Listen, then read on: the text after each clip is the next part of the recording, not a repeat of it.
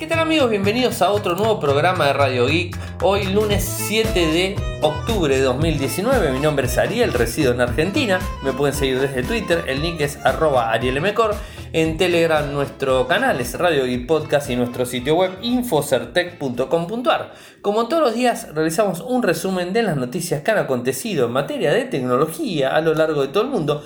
Eh, y hoy nuevamente iniciamos la semana y con muchísima información. Eh, tenemos eh, la prueba que ha realizado la gente de Fixit para contarles del Galaxy Fold. O sea, y les adelanto que no fue muy buena, le dieron el puntaje 2. Les hago un listado más o menos de los títulos que vamos a tratar.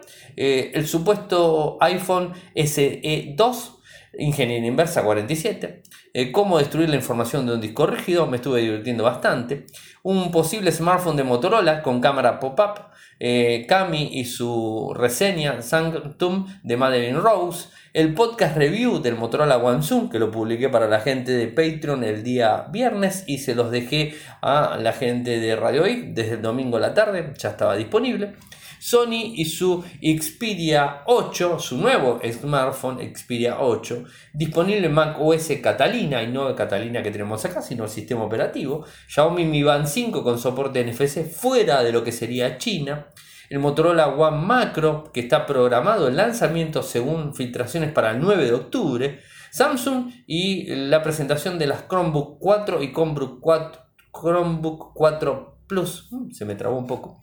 Eh, un bug complicado en Signal, así le vamos a contar sobre el tema, el modo oscuro de WhatsApp con selector de temas que viene muy pronto, los parches de Windows, los últimos parches de Windows que en vez de arreglar las cosas la termina empeorando. Y Google parece que eh, impondrá instalar bienestar digital a los Android certificados. Así que vayamos con los temas, como ustedes saben bien, el tema del día va a ser lo de Samsung, el Galaxy Fold, eh, que está disponible desde el informe de Fixit, pero eso lo voy a dejar para el fondo del programa, como siempre. Eh, a ver, Parece ser que la gente de Apple no está vendiendo muchos iPhones, esto ya lo venimos viendo hace un tiempo eh, hacia acá, este, lo vemos en los números en sí, y viene perdiendo, digamos, este, eh, adeptos en cuanto a actualización del equipo. O sea, se entiende que si tienes un equipo antiguo, un iPhone 6 que ya está flojo de batería, un iPhone 7 que puede llegar a estar flojo de batería, lo ideal es comprarte el último modelo o ver el que más se acomoda a tu presupuesto, ¿no? Esto es siempre así. Eh, ahora, la verdad es que los equipos están superando el valor por, digamos, por mucho y por muy lejos de lo que era en su momento el iPhone 6, el iPhone 7 y el 8 inclusive. Entonces es como que después del iPhone 10 las cosas han cambiado mucho en Cupertino y bueno, eh, el SE fue uno de los equipos que más se vendió, o sea, es un equipo económico que tenía muy buenas prestaciones y parece que la gente de Apple está pensando en sacar un SE versión 2 en el 2020, que va a de menor, menor valor y va a estar lanzado en el primer trimestre del 2020. Y esto lo publicó un destacado en una lista Min Chi Kuo, eh, que en Mac Rumors estuvo publicando y que habla de un equipo similar al iPhone 8 con un chipset eh, A13, el más rápido que tiene hasta el momento, 3 GB de RAM, el almacenamiento no sabemos si va de 64 en adelante seguramente, y que estaría disponible en el primer trimestre del 2020. Así que eh, estaremos atentos. Hablan de también una velocidad en memoria o una utilización de memoria LDPR4X de 3 GB de RAM. Y bueno, estarían ahí dando vueltas. Este, la idea es vender más equipos y así levantar la cuota de mercado, algo que hacen los fabricantes de forma muy seguido. Esto es, esto es, una, es una, una forma de, de, hacer las cosas como siempre hacen ellos. ¿no? Eh, ingeniería inversa de nuestros amigos Fernando y Juan, eh, bueno, Fernando Dor y Juan Puntari han grabado el programa número 47 en donde hablaron de productos o esas cosas que no pudimos comprarnos. Es muy interesante el producto, eh, lo que han hablado ellos ahí. y estoy también realmente intrigado por qué me dicen tortuga. Pero no importa, este, lo vamos a tener en cuenta para el próximo programa y poder este, hablar también de ellos, ¿por qué no? ¿Cómo destruir toda la información de un disco rígido antes de descartarlo? Eh, bien saben que la información es poder y digamos, este, lo más importante cuando cambias un disco rígido, cuando cambias un smartphone, cuando cambias un dispositivo que guarde algún tipo de almacenamiento es descartar o eliminar completamente la información. Normalmente nosotros pensamos de que cuando formateamos un disco, formateamos un pendrive eh, o eliminamos la información de un disco en general, se elimina. Lo cierto es que no pasa eso. Inclusive eh, el formato que le podemos dar el formateo a un pendrive o el formateo a un disco rígido, se podría llegar con alguna eh, que otra herramienta forense, levantar la información. Y ustedes dirán, ¿de qué sirve la información que tenemos nosotros? Sí, sirve y mucho. Como ya les dije, la información es poder y este, puede llegar a haber algún tipo de personas interesadas en la misma, quizás no en este momento, pero quizás más adelante, y poder extorsionar. Las extorsiones vía internet están de moda hace mucho tiempo y digamos, este, esto le puede podríamos brindar eh, las herramientas para que lo puedan hacer. Y además, este, eh, no está de más, digamos, valga la redundancia, eliminar toda la información y no dejar ningún tipo de rastro. Ahora, ¿Cómo la eliminamos en un disco rígido? Tenemos varias formas. Eh, la única manera es destruyendo el equipo, o sea, destruyendo el equipo. Alguien me ha dicho, bueno, este, sacamos la, digamos, este, la placa graf, la, la, placa lógica que tiene en la parte de abajo, le rompemos los pines y ya está. No, porque se le puede insertar otra, otra, digamos, esto, otra controladora y funcionar el disco y poder sacar la información. Una de las opciones es con una misma agujereadora de la parte de abajo, siempre tiene como un espacio el disco, como una digamos como un sticker que se le saca y se accede al mismo, se puede perforar directamente ahí al disco y arruinarlo completamente o la otra opción, sacarle como me tomé el trabajo yo el fin de semana es desarmar todos los tornillos que tiene de abajo. Además me sirvió porque los imanes son muy potentes, ¿eh? se los recomiendo. Si van a desarmar un disco no importa la capacidad los imanes internos que tienen son tan potentes que sirven mucho para ponerlos en la heladera. Les digo que entre los dos cuando se unen es casi casi imposible desarmarlos. O sea, digamos despegarlos por así decirlo. Eh, pero bueno, lo que hice fue desarmar la tapa, acceder al disco y el disco romperlo, la parte del plato magnético romperlo y de esa manera es totalmente irrecuperable la información. O sea, eh, no digo que hagan esto, eh, lo que les digo es traten de romperlo el mismo si es que no lo van a usar más o si es que lo van a tirar más que nada, porque si no lo van a usar lo guardan o si lo van a regalar a otra persona, este, digamos, eh, estar bastante, digamos, eh, con la convicción de que la información no la van a recuperar, ¿no? Lo que hacen normalmente los particionados, los formateos y todo ese tipo de cosas es eliminar la data, pero guardarla en un espacio que después se puede recuperar. Les digo porque he recuperado información de discos que supuestamente estaban completamente borrados y la gente me dice, pero ¿cómo lo recuperaste? Se puede, todo se puede, es factible. Pasa lo mismo con los pendrive. Los pendrive es mucho más fácil, se pueden eh, poner a un calor, digamos, este, perforarlos con algo, un, elemento punzante caliente y ya directamente quedan totalmente eh, anulados la información que tenga dentro. Bueno, esa es una de las maneras. O ponerlo cerca del calor. Nuestro amigo Juan, eh, digamos, este, hace la del poniendo los CDs y los DVDs cerca de una hornalla con un mechero en una cocina y los quema todos juntos, eso es una locura también, pero bueno, este, depende de la locura que tenga cada una. A mí se me dio el, viernes por desarmar un disco y romperlo, destruirlo completamente para poder tirarlo. Eh, bueno, a Juan se le da por pegar los discos uno arriba del otro en la cocina y después este, darle calor, ¿no? O sea, tranquilamente con una, una agujereadora podríamos romper los discos, los DVD, los CD, con una agujereadora perforarlos de un lado al otro para que no se pueda levantar más la información pero bueno, hay de diferentes modos. Eh, lo importante es que la información quede totalmente anulada y que no la pueda levantar nadie. Eso creo que es lo más importante. Yo particularmente opto por eso. Y lo mismo pasa con los celulares. A veces decimos, uh, el celular eh, que voy a vender le tengo que sacar información. Y, bueno, ahí ya tenemos un problema. Alguna de las maneras de eliminar la información es cuando está completamente cifrado la memoria de almacenamiento del celular y digamos lo borramos. Y cuando mm, se necesita el código de cifrado. Entonces ya cuando eh, la memoria del celular está cifrado es más difícil poder recuperarla. No digo que sea imposible, pero es mucho más difícil. Lo que deberíamos hacer ahí es entregarle eh, digamos, este, el celular a la persona, instalarlo de cero, cifrar de vuelta la información y ahí nos quedaríamos totalmente tranquilos de que la data que nosotros pudimos haber sacado no está disponible. ¿no? Eh, bueno, a ver, es la paranoia que tenga cada uno con su información. Y el fin de semana se dio a conocer un supuesto Motorola con cámara pop-up. O sea, otro integrante de la línea eh, Motorola One. Parece que sí. Eh, hubo tres fotos que se dieron a conocer en donde muestran eh, un frontal completo sin la parte de arriba, digamos, de la cámara, ni notch, ni perforación, ni nada que se le parezca. Con lo cual, este, hoy se dieron a conocer algunas fotos en donde sale directamente una cámara pop-up.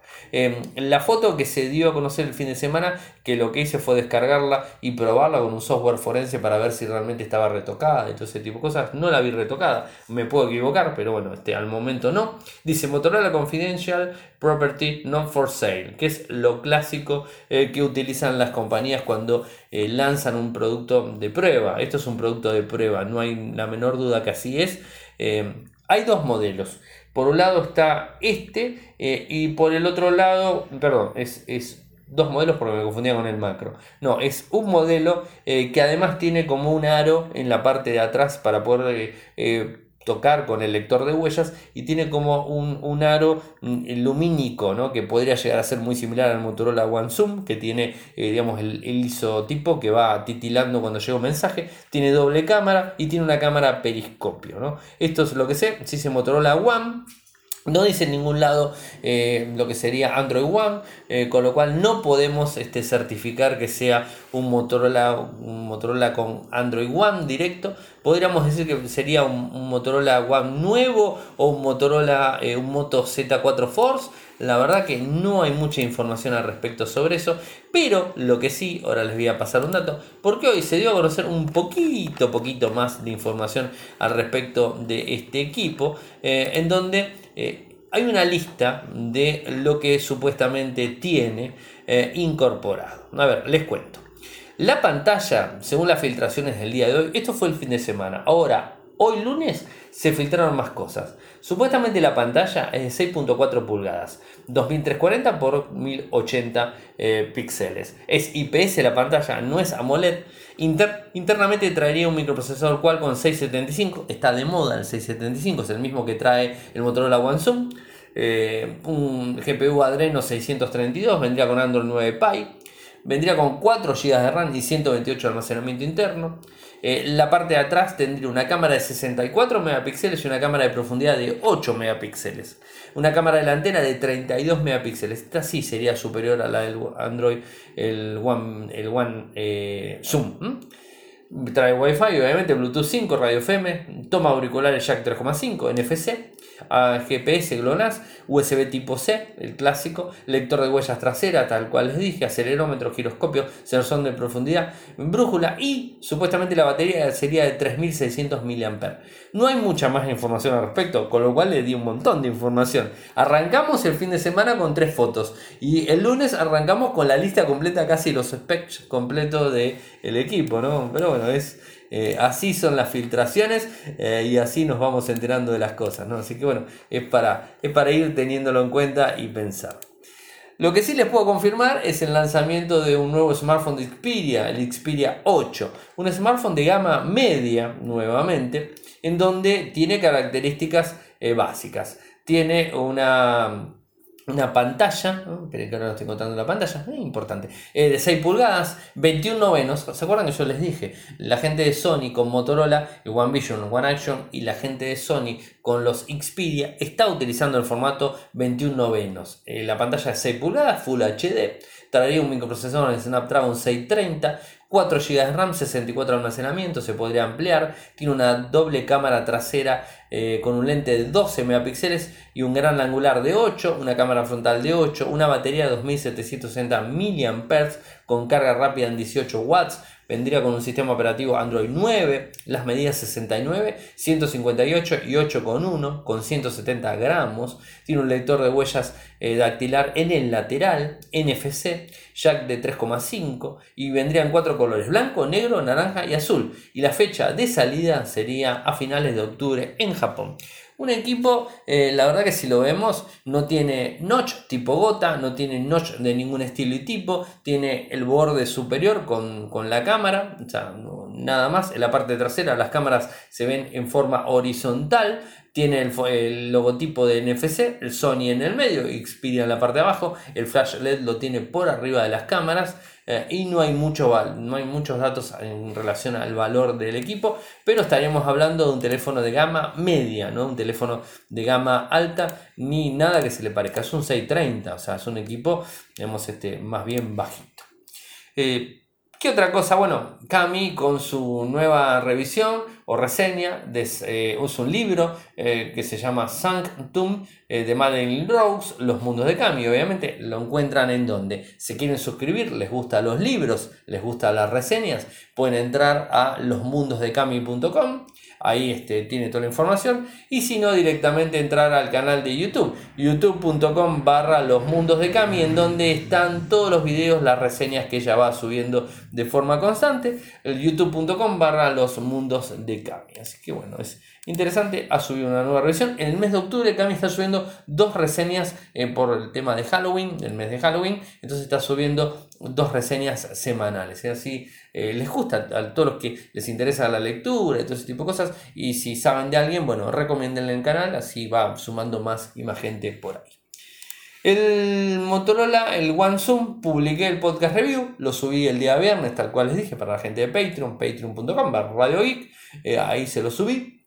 Y hoy lunes mejor dicho, domingo a la tarde-noche, lo publiqué para todo el mundo. O sea, desde, desde Telegram, nuestro canal, desde YouTube, nuestro canal, youtube.com barra Infocertec, eh, también desde, desde Anchor, o sea, está disponible, iTunes, este, en todos lados está disponible. Van a poder escuchar el podcast review del Motorola One Zoom, que está completo, casi 40 minutos, explicándoles punto por punto las cosas que he visto en el dispositivo. Así que los invito a que lo escuchen. Y el día viernes, si todo sale bien y todos los planetas se alinean como estoy queriendo, tendríamos la review en video, el review en texto, con las imágenes, con las capturas y con toda la información del Motorola One Zoom publicadas en un solo post en infocertec.com.ar. Así que estén atentos porque ahí van a encontrar toda, toda la información. Mac OS Catalina disponible, lo habían este, anunciado en el último, eh, en el último mm, Keynote de, de Apple y bueno, ahora al final está disponible de forma gratuita. Trae, digamos, este, directamente lo que, lo que es este, la parte de juegos, o sea, el entretenimiento. Se presenta con, bueno, con Mac, eh, Mac Apple Music, Apple Podcast, Apple TV y obviamente Apple Arcade. ¿eh? Esto que se, digamos, se puede adquirir por un valor de 5 dólares, creo que era mensual, y que bueno, que sí, 4,99 por mes, ¿eh? y los usuarios obtienen acceso ilimitado a un catálogo de juegos eh, sin precedentes, así lo dice, ¿no? Eh, todos los cuales también se pueden jugar luego, desde un iPhone, un iPad, un iPod Touch o un Apple TV. O sea, Apple Arcade, me gustó mucho esto, o sea, creo que Apple Arcade está bueno, está disponible y digamos, este, en relación a Google Stadia, creo que mm, tiene un pasito adelante. Al menos porque está disponible en todo el mundo. O sea, en todos los lugares que tengan Apple Store eh, está disponible, cosa que no pasa con Stadia, que solamente está en Estados Unidos, ¿no? Y que eh, tiene una ventaja Stadia que mm, se puede eh, no solamente jugar, sino que también hay aplicaciones. En este caso son solamente juegos, Apple Arcade son juegos. ¿Qué más? Bueno, están las nuevas reestructuraciones. Eh, desde Apple Podcast, desde Apple TV, bueno, está todo ahí disponible. Mac OS eh, Catalina eh, está disponible hoy con una actualización de software gratuita para Mac presentada a mediados del 2012 o más de tarde. Es posible que algunas funciones no estén disponibles en todas las regiones o idiomas. Para obtener más información, apple.com barra macos barra catalina. apple.com barra macos barra catalina. Bueno, interesante, ¿no? seguramente estarán todos ahí actualizando digamos, la aplicación. Eh, ¿Qué más tenemos? La gente de Xiaomi eh, ya empezó a filtrarse de alguna manera la próxima Mi Band 5, que esta tendría soporte con NFC mm, y parlante o auricular, eh, no auricular, no, micrófono, y esto sería fuera de China, algo raro, ¿no? Ahora, Pensemos algo, en mayo del 2018 se lanzó la Mi Band 3. En junio del 2019 se lanzó la Mi Band 4. O sea que la Mi Band 5, si todo va igual y todo va bien, se tendría que estar lanzando en mayo junio del 2020, no ahora. Pero ya hay filtraciones, como siempre, hay filtraciones porque no nos cabe duda que está trabajando Xiaomi en la próxima Mi Band 5.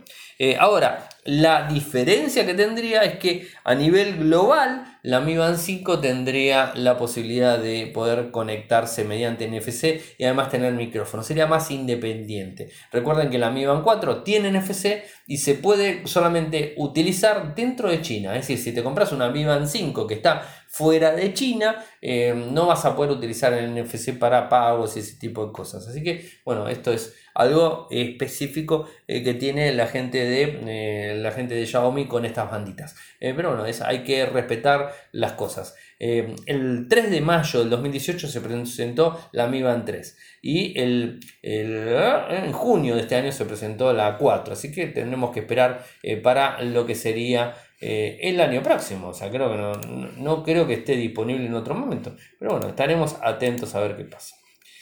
Les dije que iba a hablarles de Motorola One Macro. Eh, parece ser que el, evento está programado para el 9 de octubre, o sea, días nomás. ¿Cuándo es el 9 de octubre? O sea, este, este miércoles. Eh, es un smartphone que tiene justamente una cámara macro, la palabra lo dice, ¿no? Eh, y la cámara sería de 2 megapíxeles, con un, un, quinto en cuanto a lo que sería la posibilidad. ¿no? Es una cámara dedicada a este tipo, este tipo de fotos. ¿no? Eh, traería una resistencia grande en cuanto a la batería, o sea, la batería sería de mayor capacidad. No hay muchos datos al respecto. Eh, lo que nos enteramos eh, supuestamente es que tendría un chip, un chipset de la firma MediaTek, el Helio P60, vendrían 2 GB y 3 GB de RAM.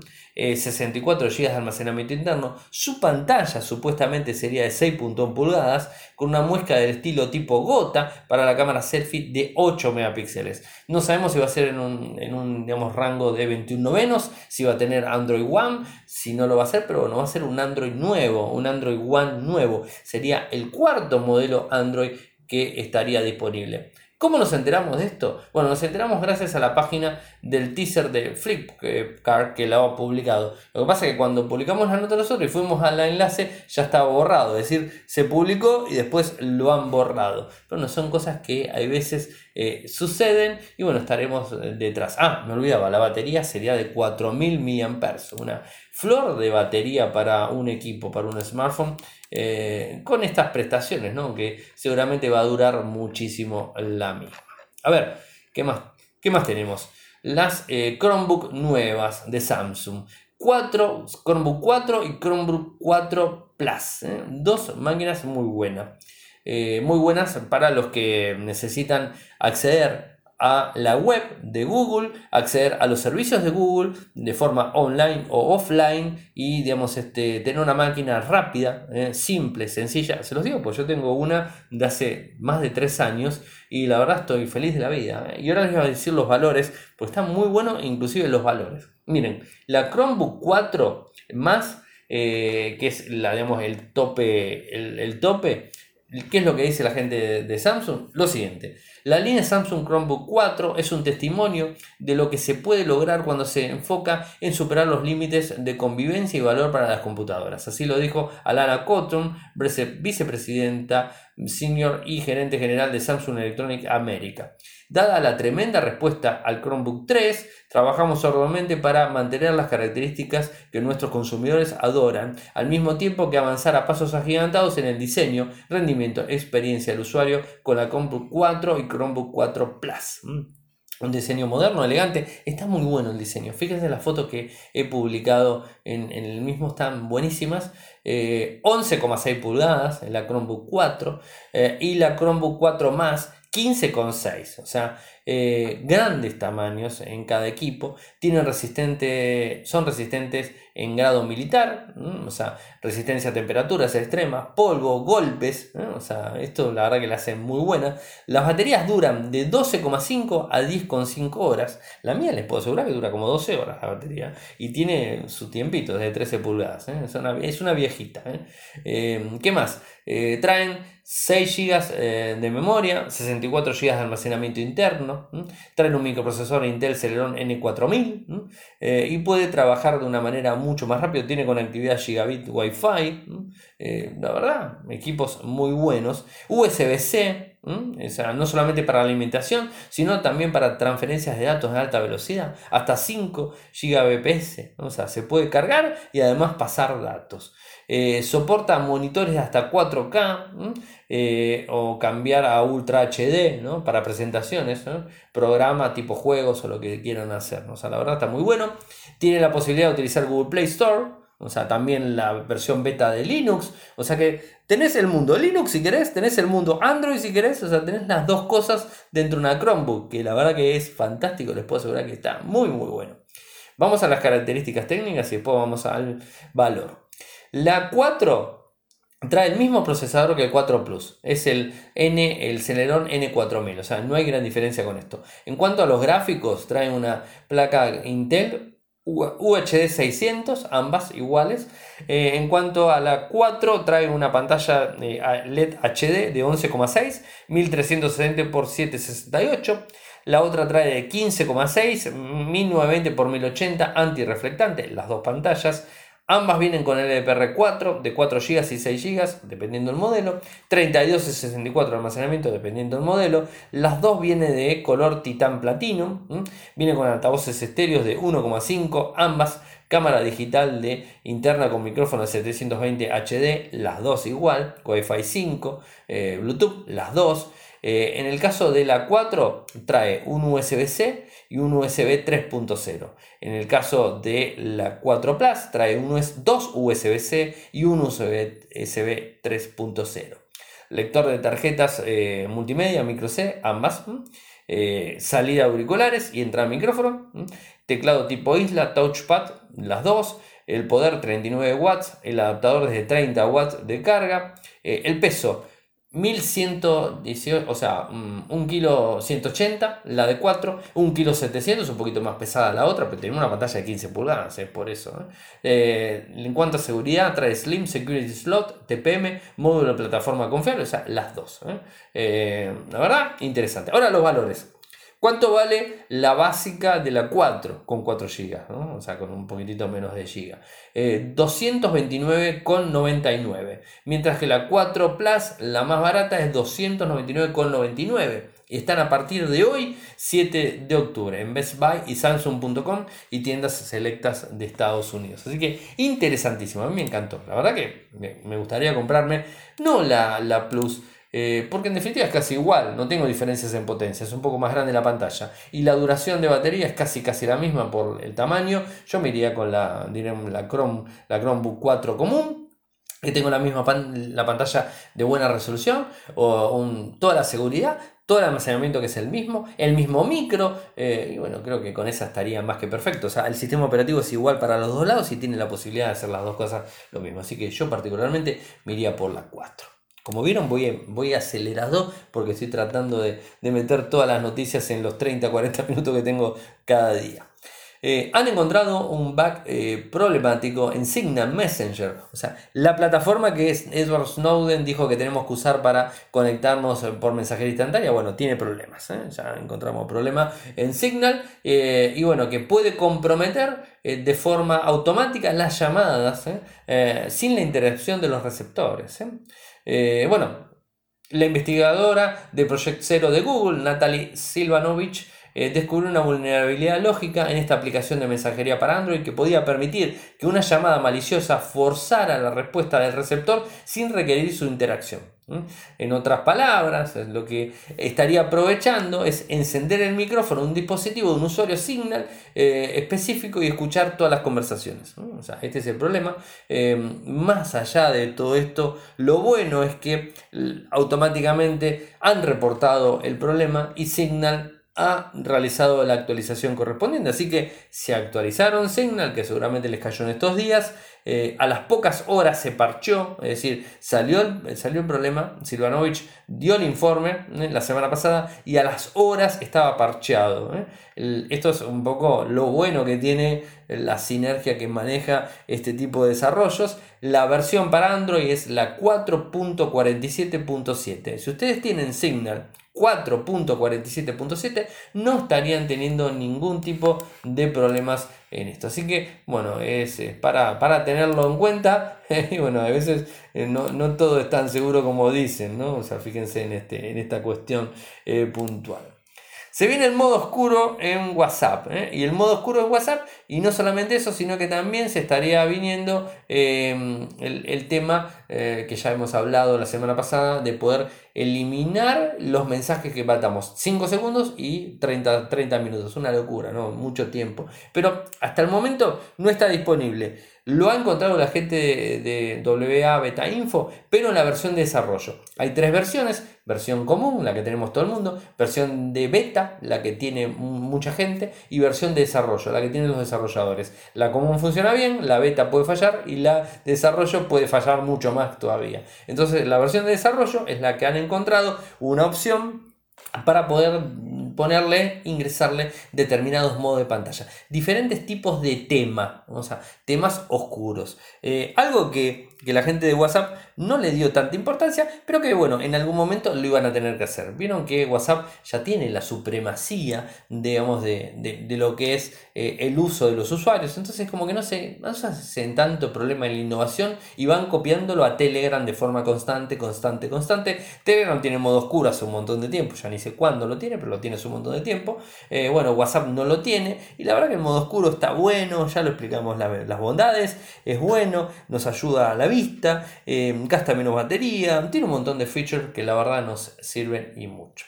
Así que va a estar en algún momento disponible, aunque no tiene un modo totalmente oscuro ni negro, sino que tiene un gris oscuro. O sea, quizás en la versión final se modifique y, se pueda este, ya eh, largar en oscuro completamente. Y en cuanto a la eliminación de mensajes, tiene en esta misma versión la desarrollo 5 segundos, 1 hora, 1 día, 7 días, 30 días. Es absurdo. 5 segundos es poco tiempo. 1 hora es un montón. Eh, recuerden que si la otra persona lo vio, eh, ya lo vio, se lo podemos eliminar, pero lo vio, eh, no sé, le sacó una foto, porque captura de pantalla seguramente no se va a poder hacer, al igual que con Telegram. Vieron que si le mandan un mensaje secreto en Telegram, no lo pueden descargar, no lo pueden capturar en pantalla ni nada, pero sí, si agarro un teléfono de arriba, le saco una foto, le tome la foto directamente, ¿no? O sea, no es lo óptimo, lo ideal, lo ideal sería capturar pantalla, pero está bloqueado en estas funciones. Me imagino que en WhatsApp va a pasar lo mismo. Entonces,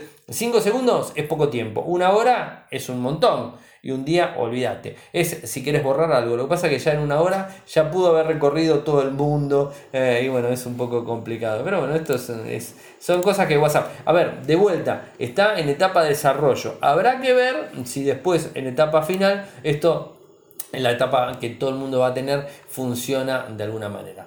Eh, algo que quería contarles de, Google es que al parecer la gente de Android va a empezar a, eh, empujar a todos los, eh, a todas las a todos los vendors que estén trabajando con Android certificado y que saquen Android 9 Pie o Android 10 que lo saquen con una aplicación que a mí la verdad me encanta que se llama Bienestar Digital. Bienestar Digital lo que hace es justamente brindarnos bienestar en cuanto al uso del teléfono. Nos marca los tiempos que estamos conectados al teléfono, los tiempos que estamos utilizando una determinada aplicación, los tiempos de pantalla, los tiempos de uso y nos marca, digamos, una lista completa eh, como para que nosotros podamos ver cuán adicto hemos sido a una determinada aplicación al final del día. Y además de todo eso tiene un sistema de control parental que le podemos poner, por ejemplo, si no quieres hablar más de 40 minutos en WhatsApp o escribir más de 40 minutos en WhatsApp, le decís que 40 minutos WhatsApp se bloquee. Cuando, ¿Qué es lo que hace? Se bloquea. Lo es, no es ni más ni menos que apagarse, eh, no vas a recibir mensajes, no vas a poder contestar, no vas a poder escribir ni nada porque el, botoncito de WhatsApp se te va a poner en gris, eh, digamos, este, transparente, o sea, un gris opaco, o sea, que el botón no funciona. ¿Vieron cuando hacen clic en un botón y no funciona? Esto es igual. Entonces, el control parental hace eso justamente. Te lo pone de esa manera y entonces este, no puedes utilizarlo. Digo WhatsApp, como puede decir Instagram, como puede decir Facebook, como puede decir un juego. Eso está muy bueno, como por ejemplo para nuestros hijos que queremos eh, que no estén tanto tiempo conectados a Facebook. Entonces le ponemos, no sé, una hora por día a Facebook, te dejo, mano, te dejo, listo, pum, le ponemos una hora y se lo bloqueamos. Después eso va a tener un control parental con una clave, eh, funciones que son interesantes que va a tener, eh, digamos, este Android, que lo tiene Android. La gran mayoría de Android nuevo lo trae. A mí particularmente el único teléfono que no me lo trajo, que no lo vi, fue en el Z3 Play, eh, que voy a ver cuando haga la actualización, no lo traía, veremos que lo traiga en un momento. ¿Y qué es lo que dijo Google ahora? Que lo van a tener que cargar, lo van a tener que instalar eh, si no van a tener problemas. O sea, esto es así eh, y si no van a tener multas y un montón de cuestiones. ¿no? O sea, eh, esto es una certificación que sí o sí van a tener que pasar. Van a tener que instalar el bienestar digital en cada, en cada sistema operativo que se saque. ¿no? y esto donde lo encontramos, en los ajustes, en los ajustes del sistema directamente. y deberá integrarse con controles parentales, mejores a los que tienen los controles parentales que tiene ahora son bastante básicos, pero son efectivos. ¿eh? Si le digo a mi hijo que no puede usar más de una hora, lo pongo y le puedo asegurar que en una hora se clavó Facebook y no accede más a Facebook o no accede a más ningún juego ni nada que se le parezca. Así que bueno, es interesante eh, para, para tenerlo en cuenta. Yo particularmente lo he probado y funciona más que bien. Última nota antes de irnos al tema del día, que es Samsung con, este, eh, con el Galaxy Fold y Fixit que lo ha desarmado. Bueno, el último parche de Windows. El último parche de Windows hace un montón de actualizaciones, en total 1, 2, 3, 4, 5, 6, 7, 7, 8, 9 actualizaciones. Eh, y esto fue una actualización que se ha enviado para tratar de solucionar dos problemas grandes. El problema que había con la impresora, algunas impresoras que se desconfiguraban se desconfiguraban y no funcionaban. En Windows 10, no estoy hablando. Eh, y además un problema con el inicio eh, de Windows en sí. Bueno, al parecer el, remedio fue peor que la, que la enfermedad. Porque la actualización KB5424147 para Windows 10 mayo 2019 Day empezó a generar más problemas que beneficios. O sea, eh, ¿cuáles son los problemas que tuvieron? Miren, les cuento. Eh, el primero es que desconfiguraba la impresora completamente, la anulaba directamente. O sea, la idea era solucionar eso, no, la anulaba ahora directamente. Em, algunos usuarios afectados decían que eh, el problema no se solucionaba con el parche, sino que se empeoraba, ¿no?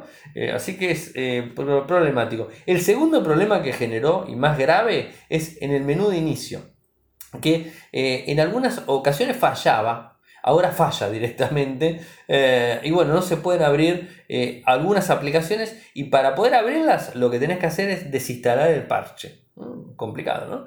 Mm, este problema está siendo habitual en, en, Windows en general. Y el tercero de la actualización acumulativa es que a veces las máquinas con Windows no terminaban de arrancar no terminan de arrancar, se quedan en un loop interno, o digamos así, eterno, más que interno, eterno, no arrancan y no arrancan. Es decir, los parches que se cargaron en Windows 10 en May 2019, la idea era solucionar las cosas. Bueno, parece que no las solucionaron, sino que las empeoraron, muchachos. O sea, la gente de Microsoft viene trabajando muy bien. Parecería ser que no quieren hacer más Windows, no sé qué les pasa.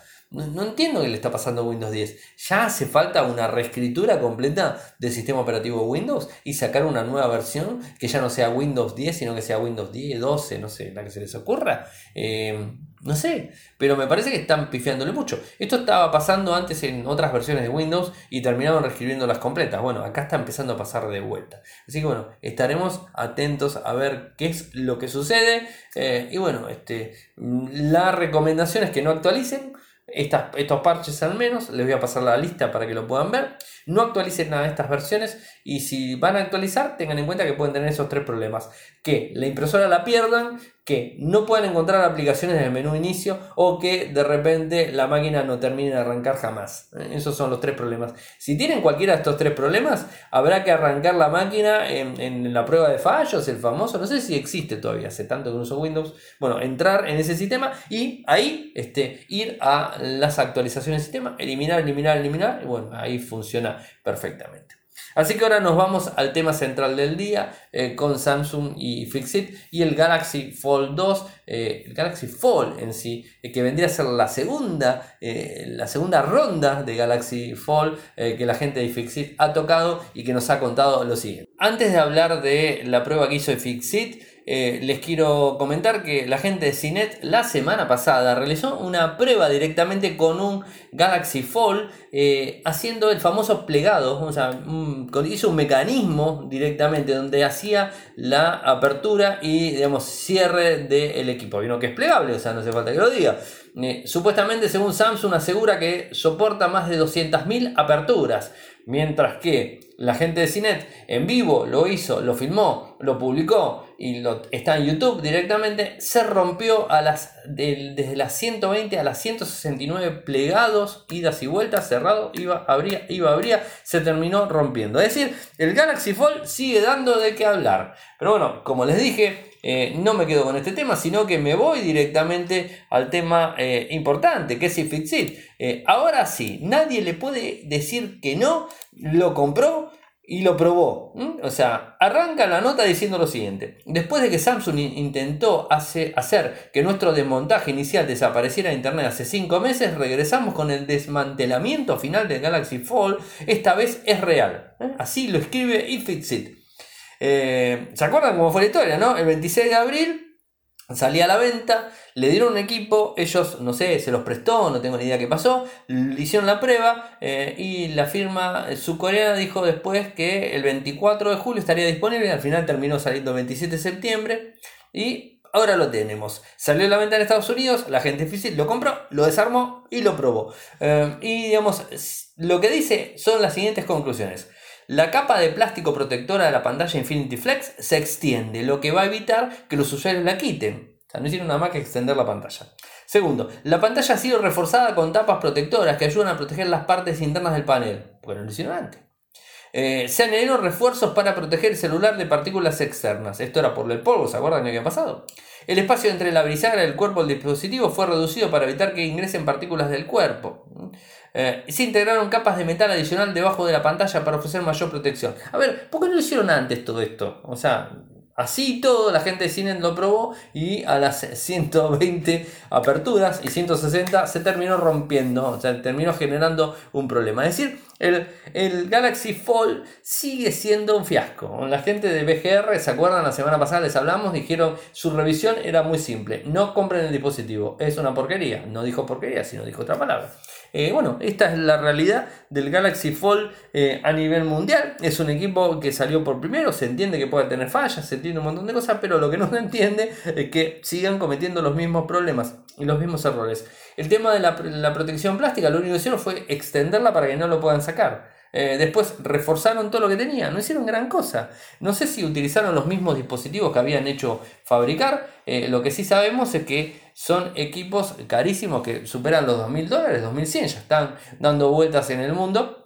Y que la verdad no sé hasta qué punto son rentables. Eh, particularmente, y opinión personal, eh, lo que diría es no comprar estos equipos, o sea, es gastar el dinero, o sea, es tirarlo a la basura, pues son equipos que van a tener problemas. Recuerden también que la gente de TechCram hizo una prueba la semana pasada, lo tuvieron y a las 27 horas de tener el dispositivo encima, el, digamos, el, el que estaba haciendo la revisión, cuando lo abrió se encontró con una mancha en el medio de la pantalla. Es decir, eh, no son buenos equipos. O sea, yo entiendo perfectamente que son equipos de primera mano, que sean equipos, eh, digamos, innovadores, que sean los primeros y que esto que lo otro, pero lo que nos estamos dando cuenta es que no sirven los equipos eh, plegables. O sea, o al menos hasta el momento con la tecnología que hoy tenemos, no sirve. Y si Samsung no lo logra hacer de esta forma, creo que ya está más que dicho. ¿no? O sea, eh, podemos decir, porque todos sacan, se sacan el sombrero con Samsung como que es el mejor fabricante de smartphone. Entiendo, es el mejor y no sé, pero es uno de los mejores. Sí, entre los tres mejores está, no hay vuelta. Y digamos, tiene estos problemas. O sea, eh, y además la gente de BGR lo que decía era que cualquier dispositivo de primera mano que saque, o de primer, el, digamos, el primer dispositivo que saque Samsung en smartphone es malo. No lo compren, es lo que decía PGR. Y si se van a los hechos, hacia atrás, hacia atrás, sí, la verdad que tuvieron problemas con todos los primeros dispositivos que sacaron. Pero bueno, ¿qué va a hacer? Este, yo seguramente sé que hay gente que lo va a comprar y le va a gustar. Eh, bueno, a mí particularmente creo que no es no es lo correcto por el precio que tiene. El costo-beneficio es demasiado caro eh, para, para, poder tenerlo. Pero bueno, o sea, cada uno es dueño de su plata.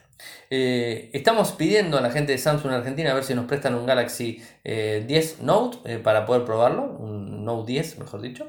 Bueno, hemos llegado al final del programa del día de hoy. Saben que pueden seguirme desde Twitter, mi nick es arroba En Telegram nuestro canal es Radio y Podcast. Nuestro sitio web infocerte.com.ar. Si nos quieren apoyar desde Patreon es www.patreon.com barra www.patreon.com barra Muchas gracias por escucharme y será hasta mañana. Chau.